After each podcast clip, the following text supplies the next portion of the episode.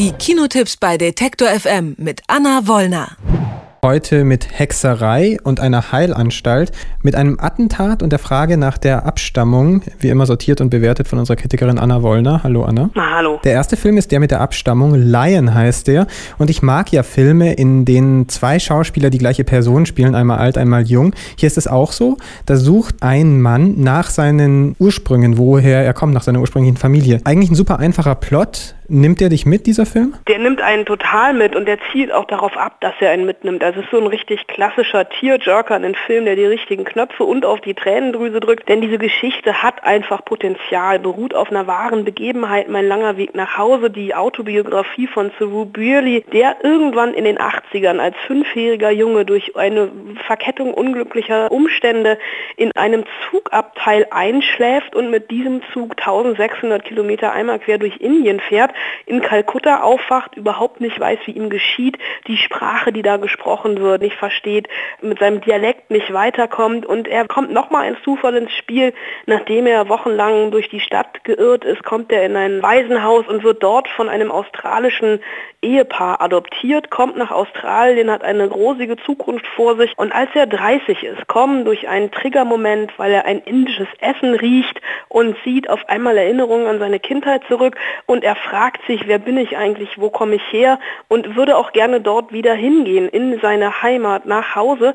Und ja, durch Freunde, die ihm den Tipp geben, probier es doch mal mit Google Earth, macht er sich wirklich auf die Suche nach seinem Heimatdorf, nicht einfach blind durch, mit einer Reise durch Indien, sondern erstmal am Computer, weil er hat sich ein paar Sachen merken können von damals. Er wusste, dass neben den Gleisen so ein Regenwassertank steht und geht dann wirklich 2010 Google Earth ab, weiß natürlich, er ist damals 1600 Kilometer ungefähr gefahren, war zweieinhalb Tage im Zug, kann sich ausrechnen, wie groß dieser Radius sein muss und findet dann tatsächlich seine Mutter wieder. Und das ist ein Film, der eben relativ geradlinig erzählt ist und uns mitnimmt in zwei Welten. Einmal diese indische Welt, der kleine fünfjährige Junge, der mit seinen großen braunen Rehaugen durch Indien schlappt, in dem man sich sofort verliebt, weil dieser Newcomer Sunny Pawar einfach total süß aussieht und dann diese innere Zerrissenheit, wenn er älter ist, gespielt von Dev Patel, den wir ja aus Slumdog Millionär natürlich kennen, der hier sich auf die Suche nach seinen eigenen Wurzeln macht. Es ist ein Film, bei dem ich wirklich schon nach nach wenigen Minuten Tränen in den Augen und am Ende Rotz und Wasser geheult habe. Und hast du das Ende jetzt nicht schon verraten? Ich habe es nicht verraten, weil es ist ja eine Autobiografie. Also der, der, Mann lebt ja noch, viele kennen das Buch, der ist in Australien, wo er ja dann aufgewachsen ist, so eine Art Nationalheld.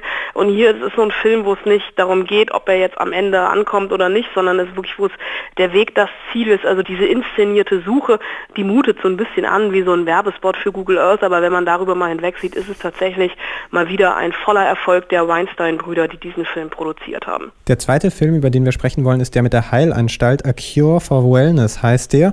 Als ich mir den Trailer vorhin angeschaut habe, hat mich so ein Schauer überkommen. Ich muss aber auch zugeben, dass wenn man sich ein bisschen Mühe gibt, ich relativ leicht zu gruseln bin. Hat dieser Film mehr zu bieten als einen guten Zusammenschnitt von so grünstichigen Bildern für den Trailer? Hat er. Der Regisseur, der hier dahinter steckt, ist Gore Verbinski. Der hat A Cure for Wellness, was so ein Gothic-Psycho Thriller ist. Ich würde noch nicht so weit gehen und sagen, das ist so ein richtiger Horrorfilm. Er hat ihn in Deutschland gedreht, unter anderem im Schwarzwald. Die Innenansichten sind in Belitz-Heilstätten und bei dem Wort Heilstätten kann man natürlich schon hängen bleiben, weil A Cure for Wellness ist ein Film, der in einem Sanatorium in den Schweizer Bergen spielt. Wenn man aber einmal in diesem Sanatorium war, möchte man persönlich, so ging es mir zumindest, nie wieder eine Kur machen müssen, denn in diesem Sanatorium geht nicht alles mit rechten Dingen zu. Die oberen 10.000 oder die Elite der oberen 10.000 bucht sich dort ein ein und dürstet nach dem ewigen Leben, nach ewiger Schönheit. Und ein junger Banker, der eigentlich nur seinen Chef da rausholen soll, der ist auf einmal dort auch ein Patient, weil auf dem Weg nach Hause zum Bahnhof läuft ihm ein Hirsch vors Auto, er hat ein gebrochenes Bein und bleibt also erstmal in diesem Sanatorium. Und erkundet es auf eigene Faust, weil er relativ schnell merkt, dass hier irgendwas nicht mit rechten Dingen zugeht.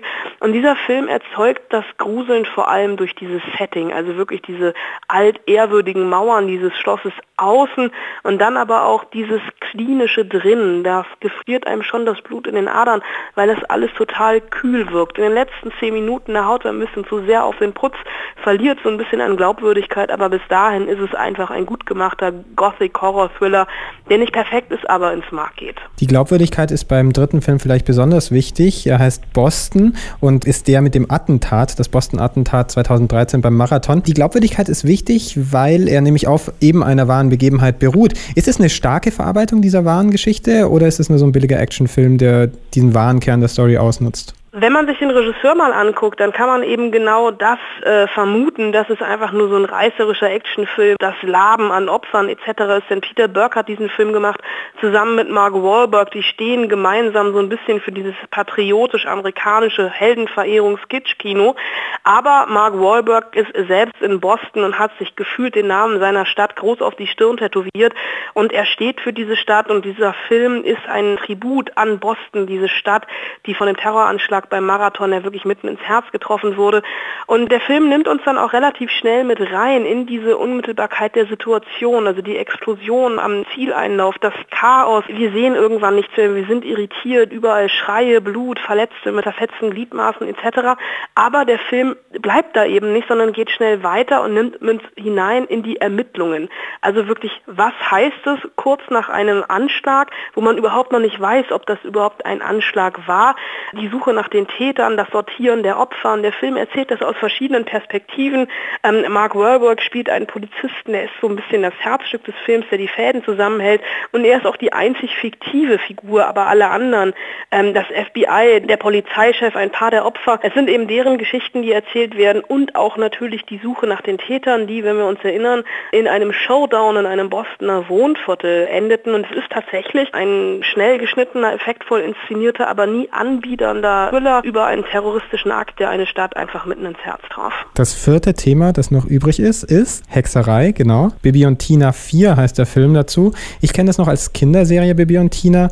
Dann gab es diese Kinofilmreihe, jetzt also der vierte und auch der letzte Teil, zumindest nach der Ankündigung. Und plötzlich in diesem letzten Teil kommen lauter gesellschaftliche Fragestellungen rein. Sind es zu viele vielleicht sogar für einen Film? Ja, es ist vielleicht, wenn Detlef Buck, der Regisseur dieser Erfolgsquadrologie, auf eine Geschichte vielleicht verzichtet verzichtet hätte, wäre das Ganze ein bisschen schlanker geworden, weil so kocht dieser Film wirklich über Bibi und Tina und natürlich die Hexe ihre beste Freundin. Sie kann hexen, beide können singen und darum geht es natürlich auch in diesem Film im vierten. Und ich glaube in den letzten, aha, das ist sechs, ich glaube der erste Film ist sechs Jahre her, ist keiner an diesen doch sehr eindrücklichen Ohrwürmern vorbeigekommen, zumindest wenn man irgendwie Kinder im pubertierenden Alter um sich rum hat. Da setzt der Film natürlich drauf auf diese Pop-Elemente, aber er erzählt hier auch, und das macht er, ähm, wenn man die vier Filme mal miteinander vergleicht, hier tatsächlich am stärksten. Es geht nicht mehr um Pubertät, es geht nicht mehr um die Konflikte, Junge geht gegen Mädchen oder einfach nur der Pickel auf der Nase, der beim Date stört. Es geht um gesellschaftlich relevante Dinge, nämlich um die Flüchtlingskrise. Die ist nun auch bei Bibi und Tina angekommen und gleich zweifach. Wir haben auf der einen Seite zwei Jungs, die aus Syrien geflohen sind und auf der anderen Seite ein junges albanisches Mädchen, die sich als Junge ausgibt, weil sie vor einer Zwangsheirat in ihrer Heimat vor dem eigenen Vater geflohen ist. Die werden also nun von Bibi und Tina und noch ein paar Freunden aufgegabelt. Dazu gibt es dann noch eine Band aus Mali, die auf großer Europatour ist und so ein bisschen Singen für den Frieden macht. Und die müssen nun das ein oder andere Abenteuer überstehen. Es gibt dann auf der Burg Falkenstein oder Schloss Falkenstein, dem großen Zuhause dieses ganzen Settings, ein Renovierungsarbeiten und der Bauherr ist eine Karikatur von Trump. Wohlgemerkt wurde der Film letztes Jahr im Sommer gedreht und der will dieses Schloss sicherer machen und baut erstmal eine Mauer und Veranschlagkosten in Millionenhöhe, was sich keiner leisten kann. Also hier wirklich um diese Politikkarikatur.